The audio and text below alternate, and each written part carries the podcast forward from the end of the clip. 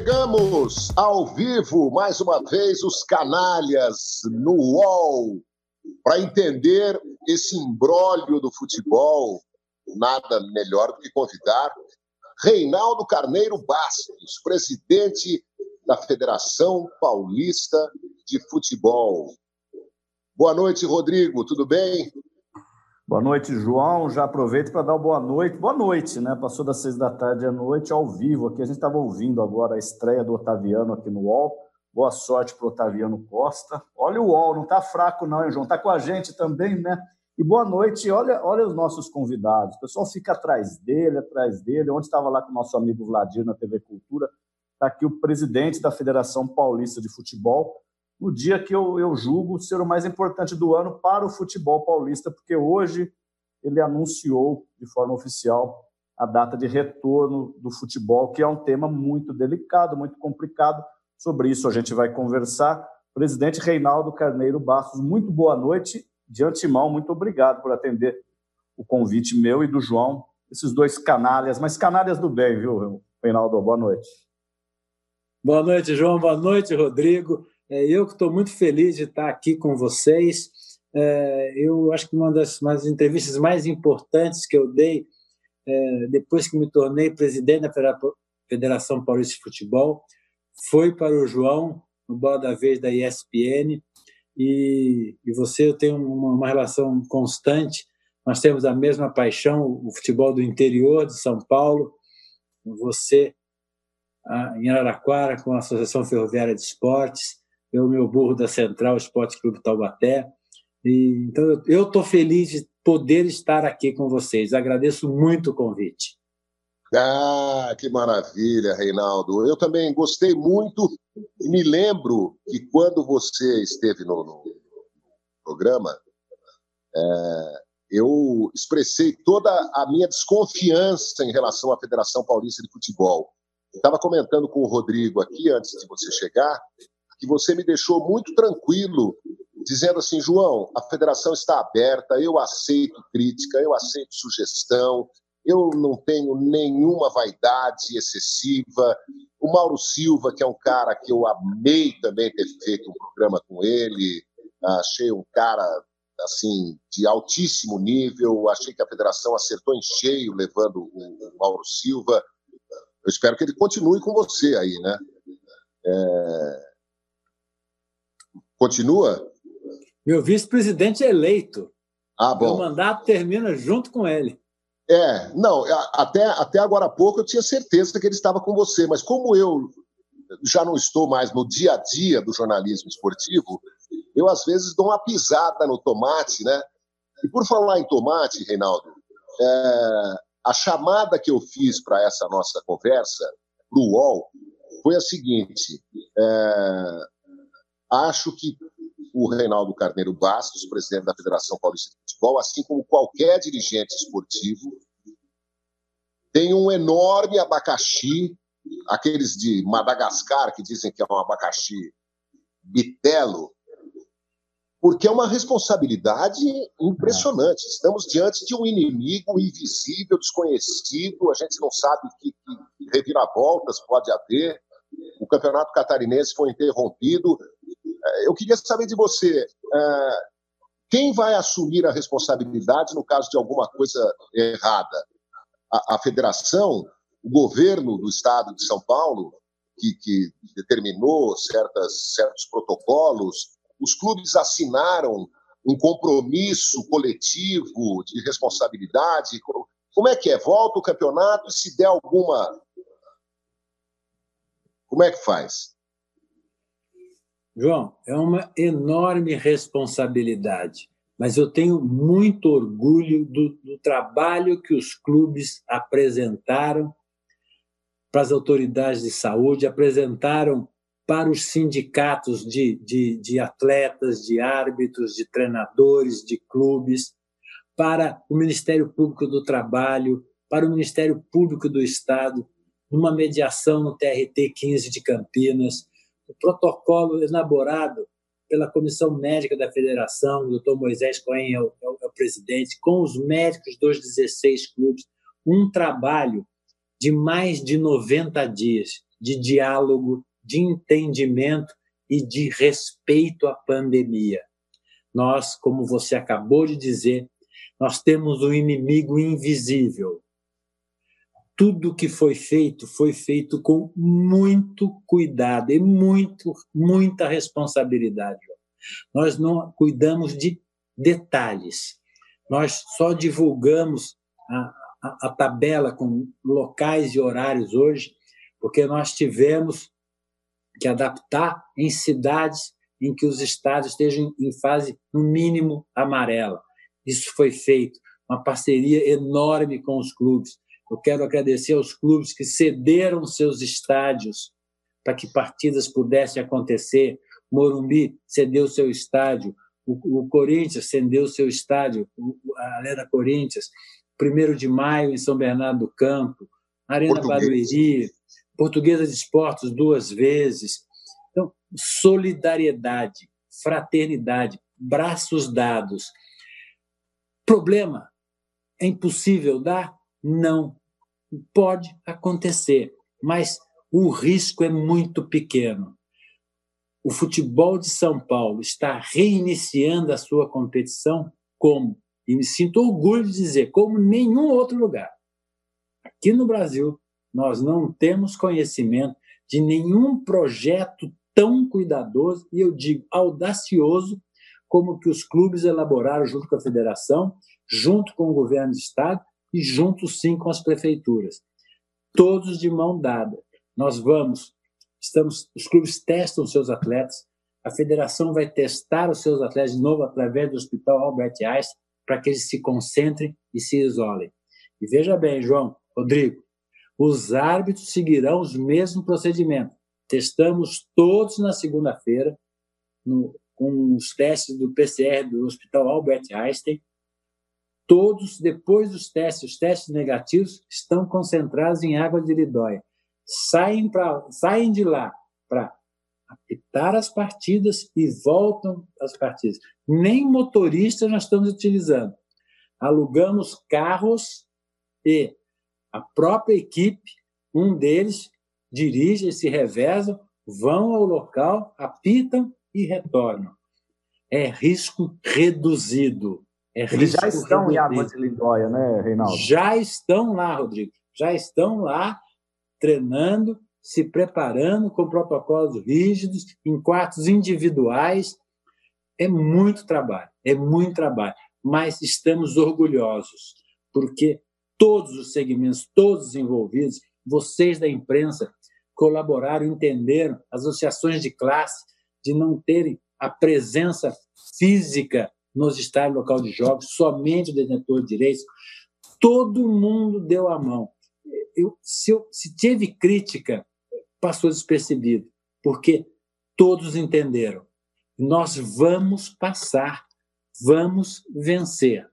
E aí nós fizemos já a reunião com a Série A2, hoje fizemos o Conselho Técnico do Feminino, vamos começar a caminhar o futebol com responsabilidade, primeiro, a saúde e o cuidado com a gente, com vocês, com eles, com os seres humanos.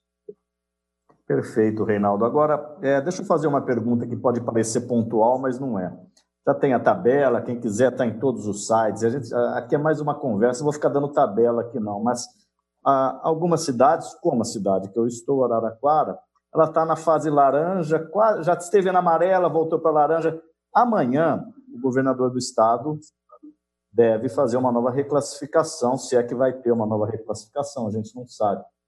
Caso haja, e eu não falo somente de Araraquara, uma, uma reclassificação em alguma cidade retorne à fase amarela, Ainda eh, essa tabela pode ser modificada desses dois jogos, pelo menos restantes, ou não, Reinaldo? Já definiu, vai ser quarta e domingo nos locais determinados? Retorne à fase laranja, né?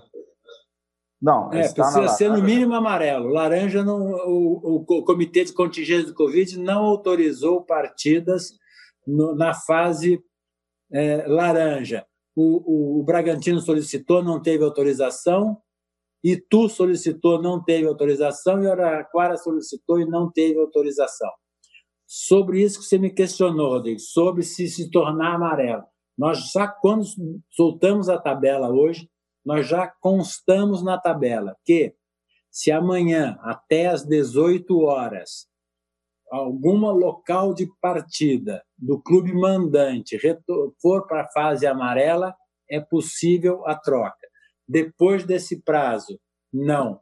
Na, na terça-feira, na, na, na terça-feira, às 18 horas, se mudar, pode retornar também a próxima rodada. Se não, não muda mais. Não dá para a gente mudar, fazer protocolos de saúde de nação, exigir protocolos de saúde para detentores de direitos, para o pessoal de estádio, de produção de estádio, para colocação de estática. Não dá para exigir se não houver um prazo grande para poder tomar todas as providências. Então, tem prazo para mudar? Tem. Amanhã, até amanhã às 18 horas. Quer dizer, até amanhã para a partida, para a rodada de quarta-feira e até terça, às seis da tarde, para a rodada do domingo, né? É isso. Né? Exatamente. Né? Tá bom. Agora, o Reinaldo, deixa eu entender melhor essa história. O... As sedes, São Paulo, Baixada Santista, Santos, né? Vila Belmiro também está nessa. É... Estão na fase amarela, não estão? Estão. E é aí que estão acontecendo os jogos. Então, então se houver rebaixamento para a fase laranja, é que haverá uma interrupção. Não, João. Laranja é, é, é sim. Pode Não, acontecer isso. É que talvez Mas pode acontecer, pergunta... pode, pode acontecer para melhor ou para pior. Ah, para melhor, a gente só muda com antecedência. Para pior, não depende da gente. Se o governo mudar e vetar o local do jogo, nós temos que mudar. Eu estou dizendo, João, só para clarear, talvez a minha pergunta tenha ficado um pouco é, complexa, mas eu vou deixar ela simples agora.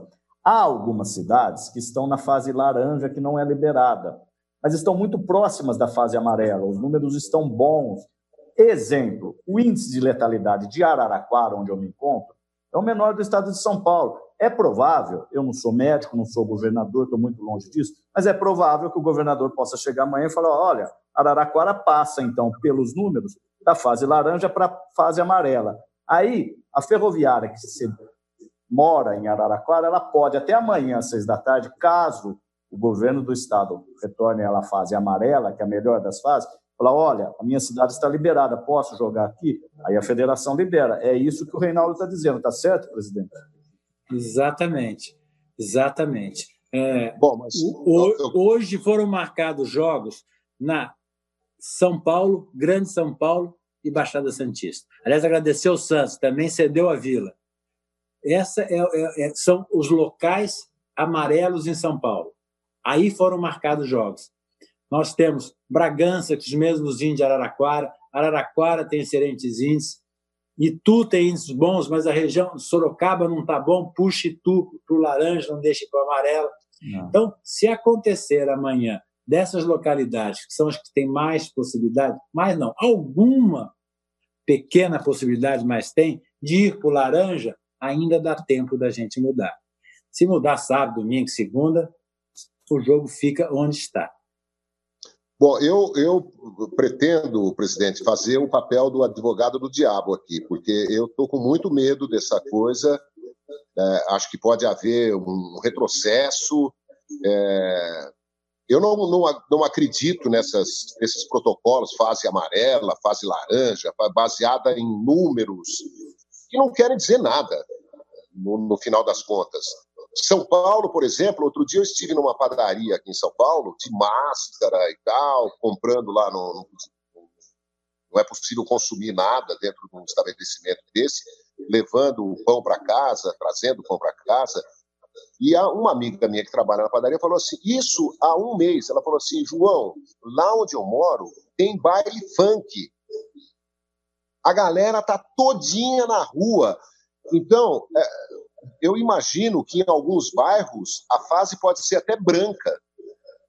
Né?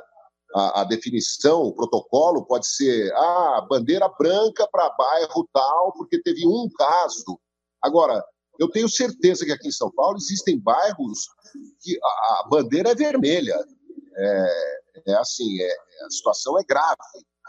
Então, uh, eu fico me perguntando onde é que a Federação Catarinense de Futebol errou, que deve ter tomado. Santa Catarina é um estado evoluído, deve ter tomado também todas as precauções e teve que interromper o campeonato.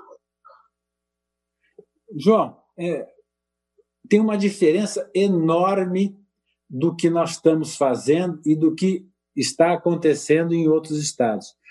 Nós vamos isolar todos. Nós testamos todo mundo, deu negativo, isola. Não tem o vai para casa, o vai à padaria, o, nosso funcionário, nosso colaborador vai para casa dele, volta, não tem entrega. O risco diminui, diminui muito. E, e esse pessoal, tanto os árbitros como os atletas, eles só saem do seu isolamento eliminado do campeonato, depois de jogar quarta e domingo, ou campeão e vice. Então, nós, nós, nós diminuímos a possibilidade do contato Não, com o terceiro, do condágio. Essa é a grande diferença desse término de, de, de competição.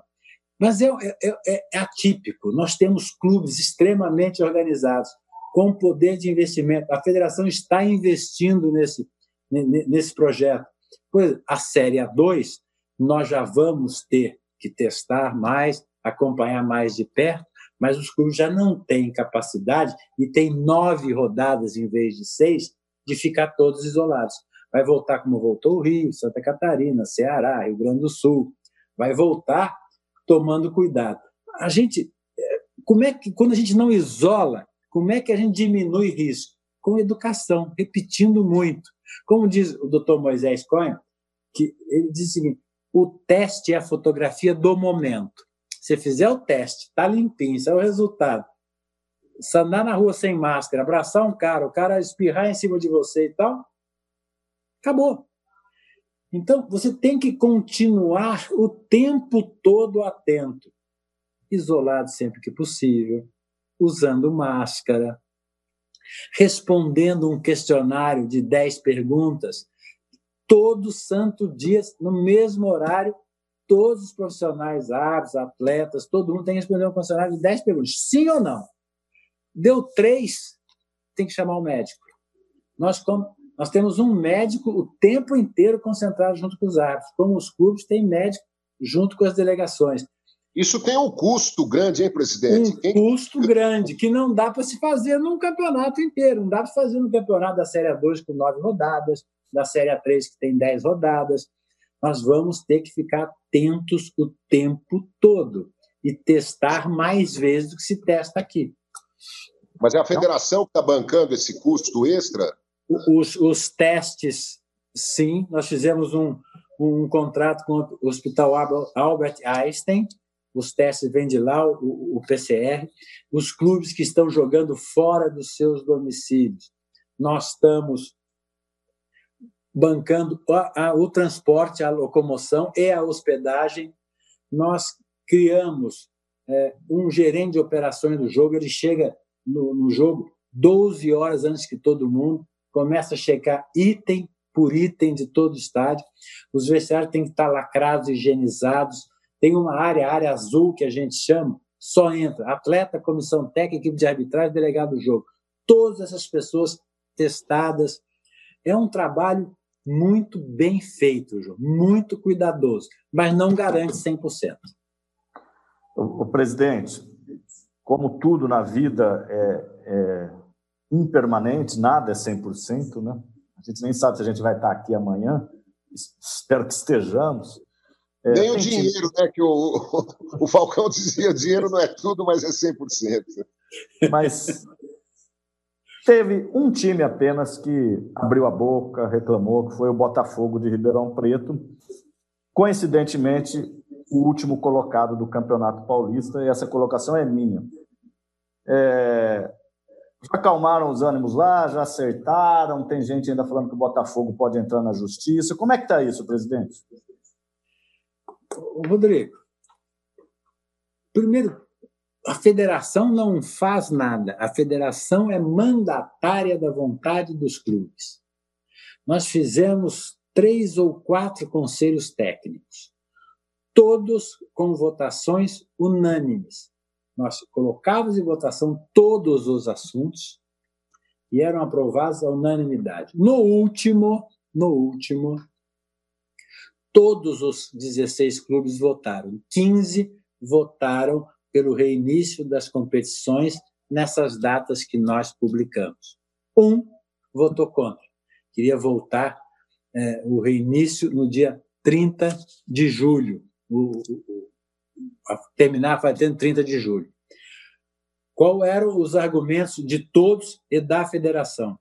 O calendário não cabia. Mesmo voltando dia 22, a final do Campeonato Paulista coincide com a primeira rodada do Campeonato Brasileiro.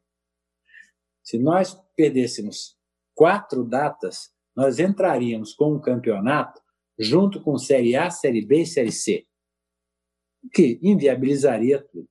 E ficou claro também que todo, todo esse processo sempre foi discutido com todos. Ninguém foi pego de surpresa. Quando o governo autorizou o retorno dia 22 de junho, nós já tínhamos conversado outras vezes que 30 dias não é. era o ideal, mas era o mínimo necessário. Estamos voltando 22 de julho.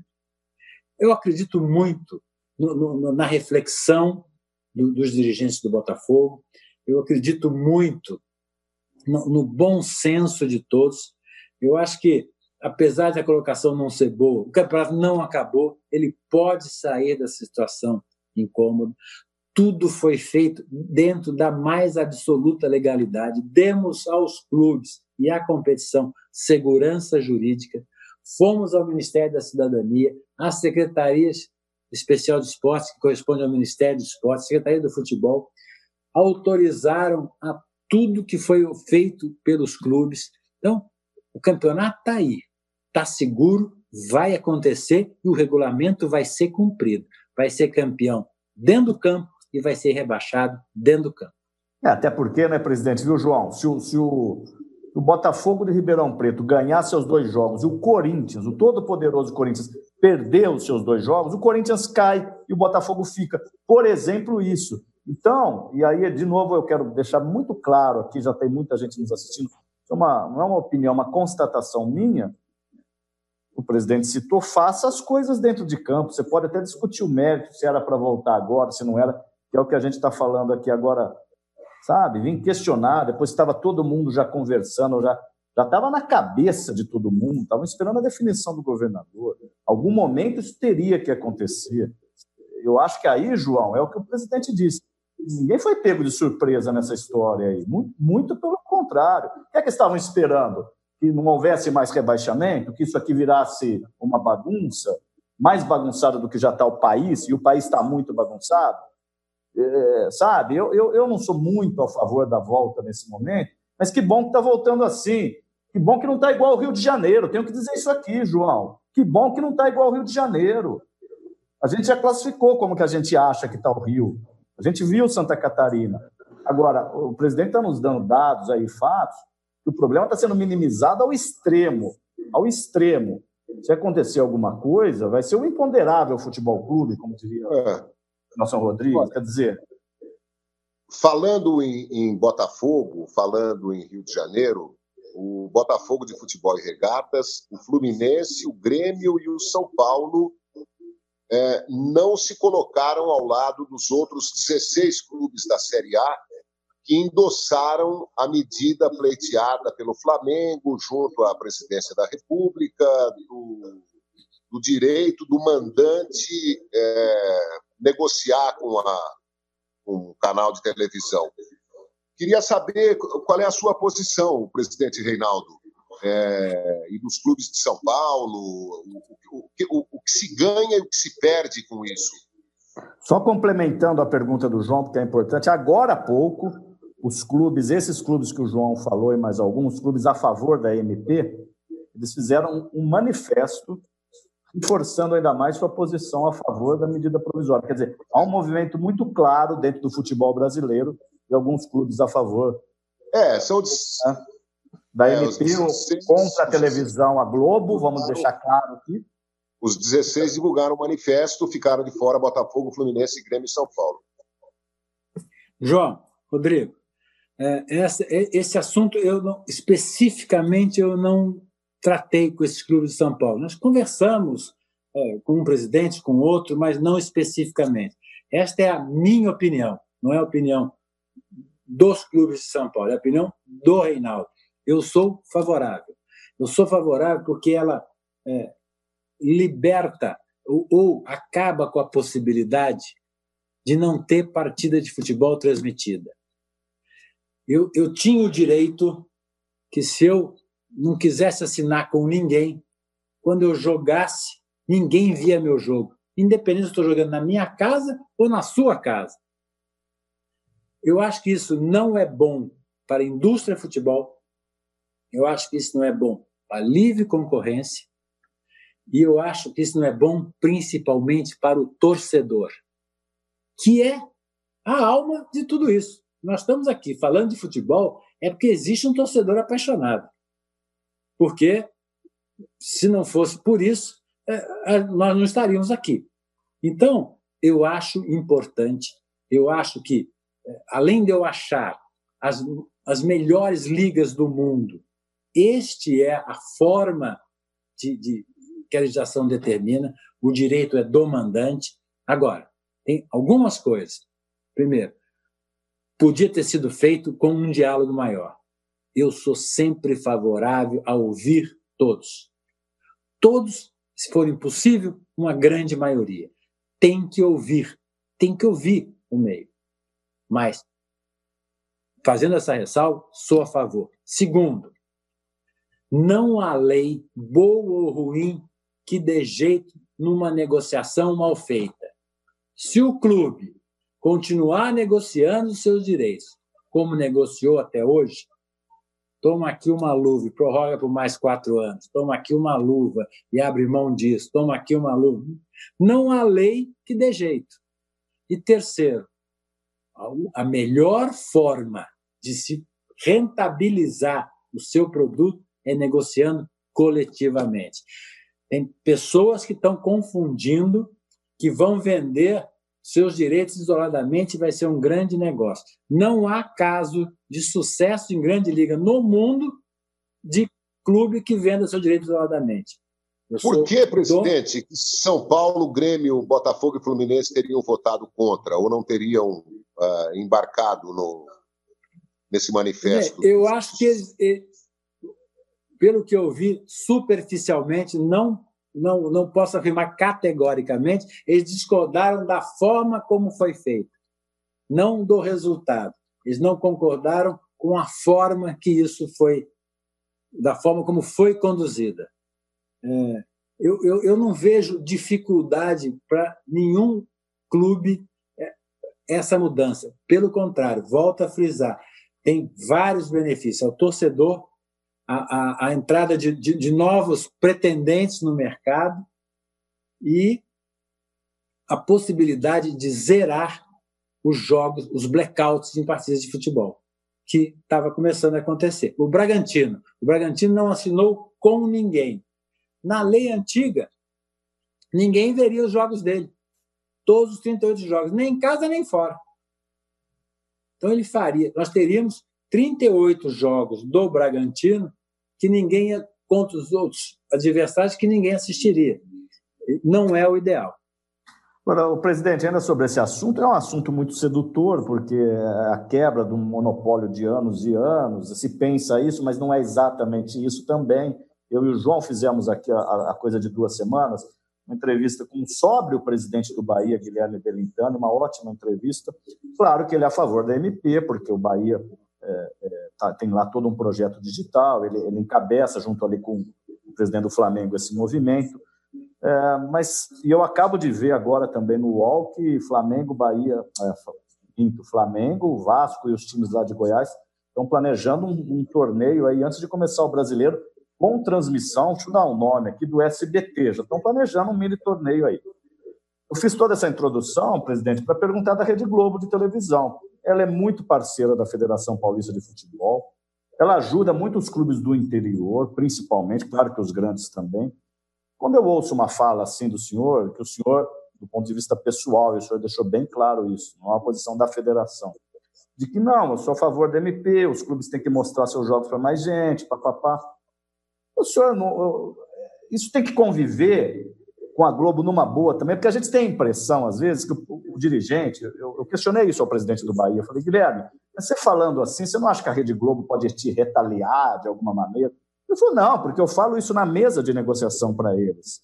É a mesma coisa, é, não, não, tem que ficar pensando nisso. É livre mercado mesmo, Reinaldo. Essa é a defesa que se faz, e a gente reconhece que a Globo, entre tantas questões editoriais que se falam sobre a Globo, a Globo é uma grande incentivadora do futebol brasileiro, sim, também. Mas não, é, não precisa ser só dela, não precisa ser dona, né? É um pouco esse o discurso. Rodrigo, nós temos que analisar uma coisa. Primeiro, é um monopólio entre aspas. No Campeonato Brasileiro, a Globo comprou os times um a um, nem comprou de uma só pessoa. Os clubes venderam porque quiseram. Pode ter mudado a lei, e se a Globo comprar de novo os direitos dela até 24, se ela for lá e renovar até 28, vai continuar igual, não vai, não vai, não vai se modificar nada. Então, é, é um monopólio entre aspas. Cada um vendeu porque quis. A Rede Globo Televisão é um parceiro importantíssimo e histórico no futebol de São Paulo.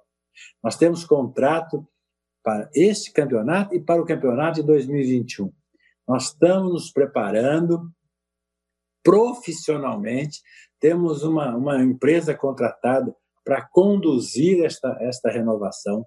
Nós gostaríamos muito de continuar com a Rede Globo Televisão, sim, mas nós precisamos ter novos players no mercado até para a gente poder valorar o nosso produto. Então, não há, o futebol de São Paulo é privilegiado. Por quê? Porque as afiliadas da Rede Globo no interior de São Paulo inteiro, ela cobre os treinos dos times espalhados no estado inteiro. Isso é muito importante em termos de patrocínio e retorno publicitário. Você sabe qual é a grande dificuldade dos times do ABC? É a Globo São Paulo ser a, a TV da região. Então, o São Caetano, o São Bernardo, o, o Água Santa, o Santo André, eles não têm uma cobertura de televisão aberta na, na, nas suas cidades. O que acontece aqui em Taubaté, com a TV Vanguarda, a Taubaté, São José, Guará, Bragantino, é, TV Vanguarda, a TV tem, sabe? Então, é muito importante para o futebol de São Paulo essa parceria com a Rede Globo Televisão. Agora, eles querem fazer o melhor negócio para eles e são competentes no que fazem nós estamos no, nos preparando para sermos competentes nessa negociação de renovação com a Rede Globo ou com quem quiser ser parceiro do futebol de São Paulo. O presidente, é, você sabe que muita gente é contra o campeonato estadual, o campeonato regional. Muita gente, jornalistas, é, principalmente, não é o meu caso. Eu cresci adorando o, o, futebol do interior de São Paulo, sou caipira de Brotas, morei em Pederneiras, morei em São Carlos, é, torço para a Ferroviária desde pequeno, sou Santista desde os 16 anos, são os dois clubes do, do, do meu coração, é, nenhum deles de São Paulo nada contra São Paulo, né? acho demais que São Paulo tenha clubes da grandeza do Palmeiras, do Corinthians, do São Paulo, né? se, se não fosse assim, o campeonato seria uma chatice. Alguém, é, houve algum movimento aproveitando a pandemia para acabar com o, o, Campeonato Paulista, presidente? Não, o Campeonato Paulista, é, é, é, como você mesmo falou, é muito forte, é muito poderoso. É um campeonato que gera 300 milhões de reais para os clubes. Então, os clubes não, não, Ninguém abre mão de nada que seja. É, no futebol, sucesso de mídia, as maiores, entre as cinco maiores audiências da, da TV aberta, tem três do futebol para São Paulo. Sucesso de receita, é, é um valor considerável para 100 dias de, de competição. E sucesso com o torcedor. Nós, nos últimos quatro anos, dobramos o público médico do campeonato. Então, é uma competição estabelecida. Competição ruim ela não, é, ela não é estadual, ela não é, ela não é brasileiro, ela não é intermunicipal. É competição que, não, que o público não quer e que não gera receita, gera despesa. Mas, então, presidente, então, é... os, argumentos, os, argumentos, e não são meus, contrários ao campeonato estadual, é, são de que os clubes do interior estão falidos, na, na, na sua maioria, que alguns desapareceram ou quase, é, que os jogadores são empregados durante três meses e depois ficam desempregados o resto do ano, que o salário é baixo, é, que não há mais aquela rivalidade de antigamente e tal. Queria ouvir a sua defesa, então, como presidente da federação. Isso não é o que, o que ocorre aqui em São Paulo. Isso acontece, sim, em muitos estados. Nós temos uma grande maioria de clubes da Série A1 já com calendário nacional. E para os clubes da primeira divisão, A1, A2 e A3, quando termina o campeonato, nós temos a Copa Paulista no, no, segundo semestre, que é uma festa no interior que dá uma vaga na Copa do Brasil e, e na Série D. Então, nós temos sim um, um calendário anual para, para os clubes de São Paulo. Acontece em outros estados? Acontece. Mas os estaduais é a base da pirâmide do futebol brasileiro. É ali que é possível jogar quase 700 clubes de futebol. O salário não é grande, não é grande, é verdade. Mas se você tirar isso, além de você tirar o fomento do futebol, a fábrica de craque de novos atletas, você não vai dar nem os 100 dias para esses atletas. Você vai fechar uma cadeia enorme produtiva do futebol, de geração de talentos e geração de empregos. Porque o mundo mudou muito, João e, e Rodrigo. Hoje nós temos a, mídia, a, informação é muito mais, muito mais rápida. Antigamente, o torcedor tinha que se deslocar ao estádio para assistir um partida de futebol. Mas que ele conseguia ver é escutar no radinho. Hoje é tudo dinâmico. Nós estamos íamos fazer, vamos fazer todas as competições do A1, do A2 e do A3 com 100% das partidas transmitidas ou de televisão ou via streaming. Nós vamos fazer a segunda divisão com 100% das partidas transmitidas. Nós vamos fazer o campeonato feminino com 100% das partidas transmitidas. Isso é geração de conteúdo. Geração de conteúdo é, é, é uma mina, é, é, é, o futuro, é o que vai gerar receita nos, na Netflix, na UOL, na Amazon, no Facebook, na Dazon. Nós temos um contrato, o, o, o feminino é do Facebook, o sub-20 é da Dazon, o A1, o A3, a Copa Paulista, o Maicujo. Nós estamos é, aumentando, diversificando, oferecendo oportunidades. O futebol em São Paulo está numa fase muito estável. A pandemia vai atrapalhar o futebol de São Paulo, vai atrapalhar todos nós, vai atrapalhar todos os segmentos que a gente tem aqui no Brasil e tem no mundo. Mas nós estávamos muito bem encaminhados.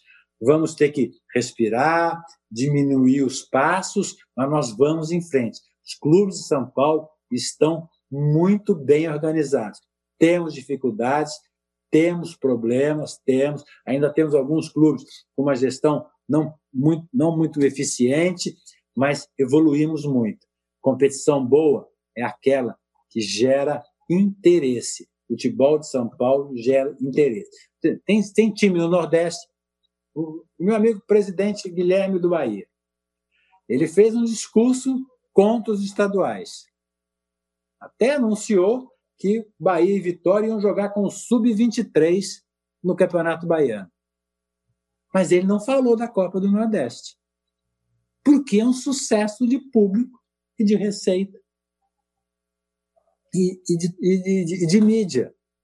Então, não é o nome da competição, é a competição PMB. Como é que ele quer um campeonato estadual que gere interesse se os dois maiores clubes do estado avisam que vão jogar com o Sub-23?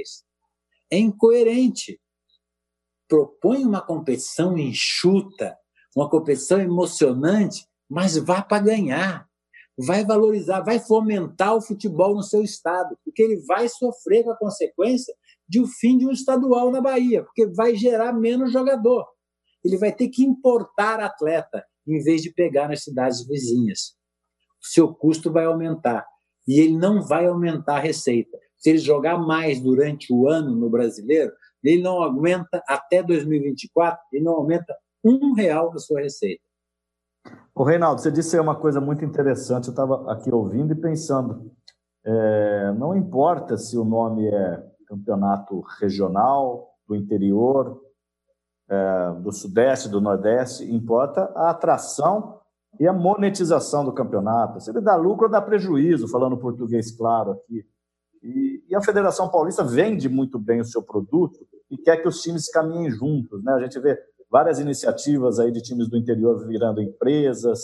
É, não falo só da Ferroviária, falo do Bragantino, falo do próprio Botafogo de Ribeirão Preto, falo de Mirassol, falo de várias, vários exemplos.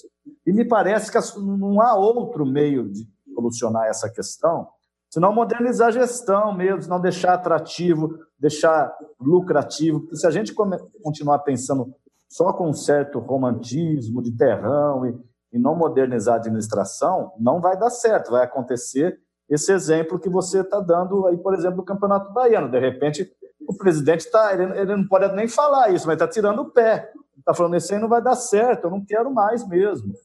Ele está sinalizando isso, que é o que não acontece em São Paulo. A leitura é um pouco essa, Reinaldo. Exatamente isso. Como, como é que você pode vender algo se você não acredita no seu produto? Você tem uma padaria, você fala que o seu pão não é bom. Quem vai comprar o seu pão? Olha que tem gente que vai comprar, viu? Tem uns caras que. só o enganado, só, só o distraído. É, é contraproducente e não é justo com quem não tem o tamanho de Bahia e Vitória nesse caso. Com todo respeito a meus queridos amigos presidentes de Bahia e Vitória. Tem que propor uma solução para fazer se tornar interessante. Não anunciar que o produto é ruim. Porque nós somos um país continente. Um dia o estadual vai acabar. Um dia o futebol vai se transformar, meus amigos. Não vai ser nada disso que nós estamos vendo aqui. Não sei se estaremos aqui, mas vai se transformar. O dia que, por exemplo, o Brasil, para mim, é, é uma Europa de tamanho. O dia que acabar os campeonatos nacionais lá e os grandes clubes fizerem só uma competição europeia, pode ser que esse modelo chegue aqui no Brasil, porque o Brasil é, o Brasil é um país continente. O dia que acabar a competição nos países europeus e virar uma única convenção europeia, pode ser que aconteça isso aqui, mas a mudança é enorme e pode ser que os grandes daqui passem a jogar um campeonato mundial. Já, já, já há possibilidade desse assunto, já há dinheiro na mesa, já há grandes grupos de investimento querendo fazer um grande torneio mundial de clubes. Mas não é uma engenharia fácil imaginar hoje. O que, o que me deixa triste é ele, ele tem direito a participar de uma competição, ele tem uma história naquele estado e ele joga contra, marca gol contra, sem propor em nenhum momento uma alternativa que melhore aquele produto. Você é dono da padaria, seu pão é ruim, melhora a qualidade do seu trigo, troca o padeiro, mas não fecha a porta da padaria. Presidente, falando em tradição, é, eu acho que ah, as pessoas hoje, ah, como houve uma revolução tecnológica e os jovens, né, eu admiro, tenho duas filhas jovens, né, tenho amigos e amigas jovens, né, é, parece que tudo tem que ser feito para eles, né? Parece que nós, de uma certa idade, já estamos absolutamente descartados e, e, e, e não é exatamente isso que acontece. É, quando a gente fala em entrevistar personagens do futebol, ah, olha, é, a, a, moçada prefere que vocês entrevistem é, gente atual, não do passado. Ah, vamos para os quintos dos infernos, sabe? Nós vamos entrevistar gente do passado, do presente, do futuro, do pretérito passado, do passado mais que perfeito, do, do, pretérito imperfeito e tal, porque um país sem história, sem tradição, e o brasileiro conhece muito pouco a sua história, né? É, o que, que a gente podia fazer em nome da tradição? Eu sugeriria que os times fossem obrigados a numerar os seus jogadores de 1 a 11. Parece uma coisa romântica, babaca. Ai, João, tanta coisa para resolver. As pessoas não conseguem fixar nomes, associar nomes. A gente entrou nessa loucura de ter um jogador número 88, você não sabe se ele é ala, se ele é meia, o, que, que... São 11 jogadores, como há 100 anos são 11 jogadores, né? Eu sugeri até que o número tenha um velcro, né? E o jogador, o jogador se inscreve lá com o número que ele quiser, 79, 257 e tal. Mas na hora de entrar em campo, pros, até para os meninos, para as meninas que gostam de futebol, que estão acostumando a manter essa tradição do lateral direito ter um número, zagueiro central, goleiro ser sempre número um e tal e outras coisas. Poderia citar aqui várias outras coisas que é, contemplariam o futebol como tradição, porque a gente precisa preservar a história do Brasil. E talvez o futebol e o carnaval e o samba sejam as manifestações é, mais fortes, né? Eu acho que a gente podia dar um, é, um impulso, começando pelo futebol. João, eu, eu, eu concordo com você. E, e, veja bem, eu quando vim do Rio de Janeiro para Taubaté, para morar em Taubaté, é, a minha história toda é, é, é, no Flamengo. Meu avô foi, foi presidente do Conselho Liberativo do Flamengo, meu pai é grande benemérito, meu avô foi grande benemérito, é, sou sócio do Flamengo. E cheguei em Taubaté e não tinha campeonato brasileiro, né? vinha de campeonato carioca, de, de, de, de campeonato paulista. E o Taubaté jogava no estádio antigo, lá no, na Praça da Eletro, lá no, no, estádio antigo, contra o Santos, fui ver o Santos e meu pai logo, diretor do Taubaté cedo, mas você ia para a escola, colégio, dava colégio estadual, aliás, brilhante, o colégio estadual era, era fantástico, os melhores que professores. Ano isso, Ah, de, de 1965, 63, 64, daí em diante. O colégio estadual era fantástico, melhores professores. Então, você, você não dá, não dá para conversar, porque vai começar de Flamengo. Você tinha que escutar jogo no rádio, né? Então era, era o Santos e tal. E a gente passou a, a, a fazer Santos. O Santos, eu lembro, desde aquela época, o lateral dele jogava com a 4. O back central com a 2, o quase zagueiro com a 6, o lateral esquerdo com a 3. Seja quem fosse o lateral direito, seja quem fosse o lateral esquerdo todo mundo já sabia que o Santos jogava assim. E a gente ficava esperando, né? por exemplo, o Taubaté começa a formar o time lá, quem vai ser o camisa 10? Até na seleção, já vi tanta camisa 10. Picareta. Não combina, não, não, não, digo isso, mas que não combina com o meu conceito antigamente de, de ir no Pacaembu assistir Corinthians e Palmeiras, porque a gente tinha esse vídeo de assistir partida de futebol, você não precisava ser torcedor organizado, não precisava ser torcedor de um time só, não tinha que comprar ingresso para um lado, um portão do outro, revista. Você ia, corintiano, São Paulino, Santista, de Corinthians e Palmeiras. Um brincava com o outro, dava safra.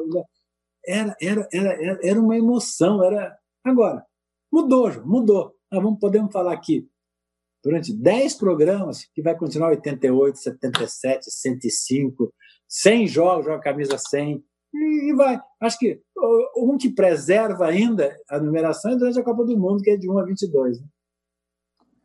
Presidente, é, daqui a pouquinho a gente tem mais 10 minutos só de entrevista, o papo está ótimo, já falamos bastante do Paulista, recuperação do futebol.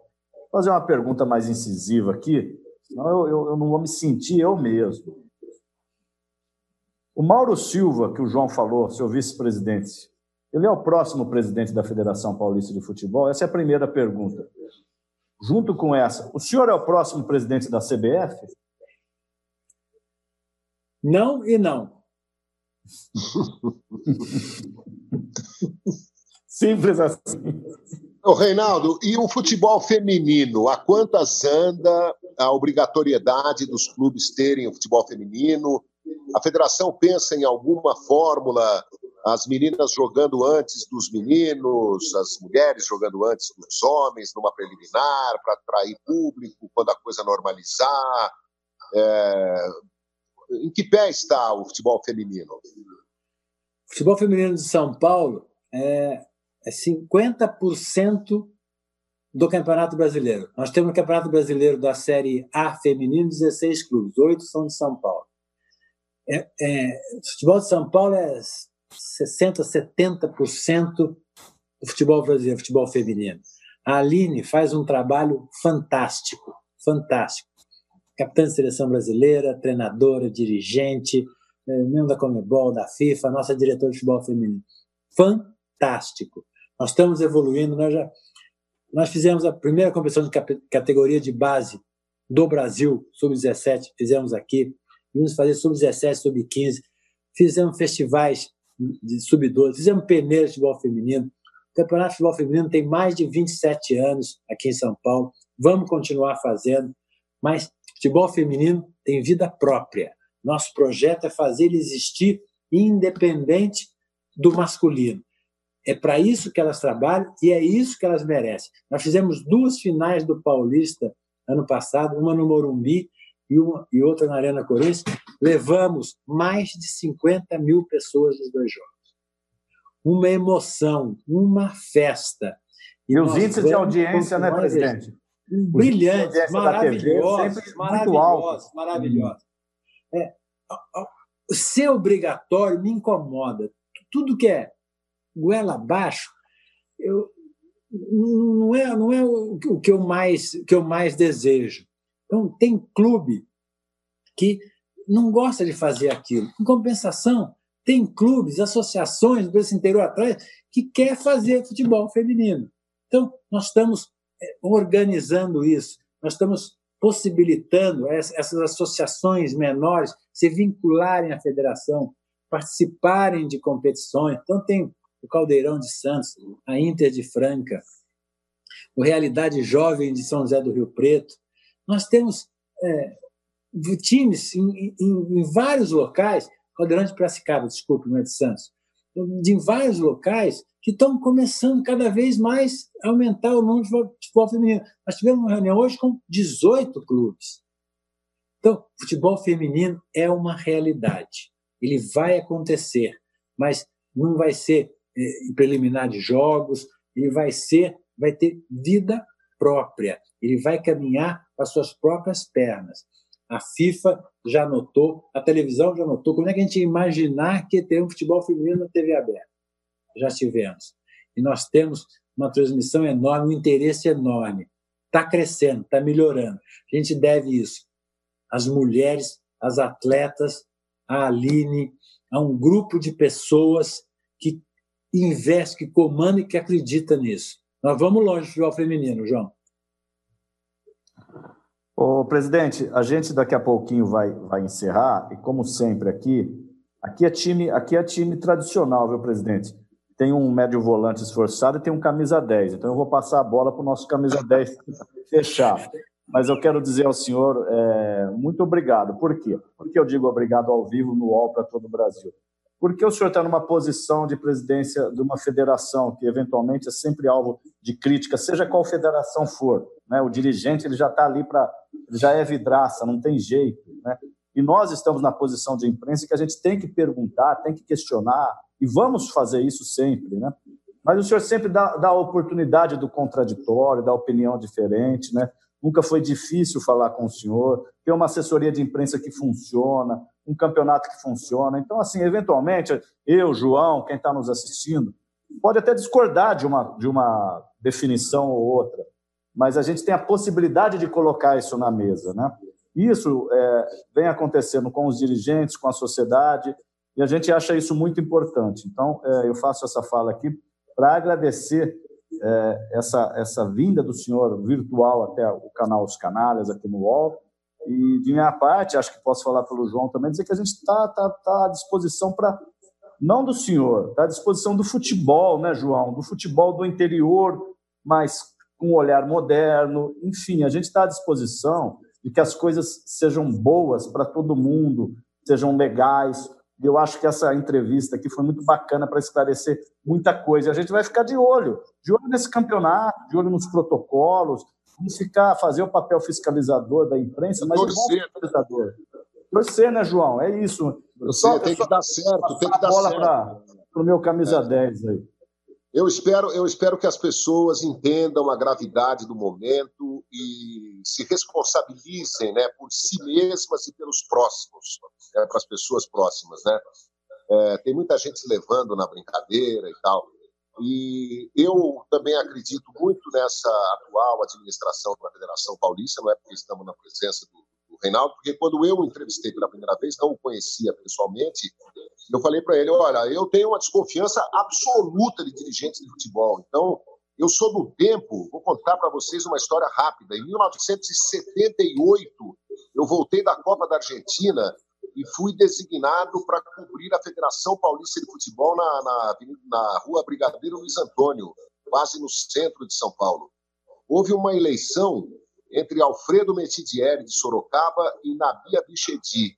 Eu vi trabalhando lá, leões de chácara, gorilas, como são chamados na, na Itália, né? os homens de jaquetão, assim, os homens horrorosos, assim, arrastando o presidentezinho, velhinho, pequenininho, velhinho, de time do interior, para dentro do banheiro, para obrigá-lo a votar num determinado candidato. Vocês podem imaginar qual candidato é. Então, eu já vi de tudo na federação.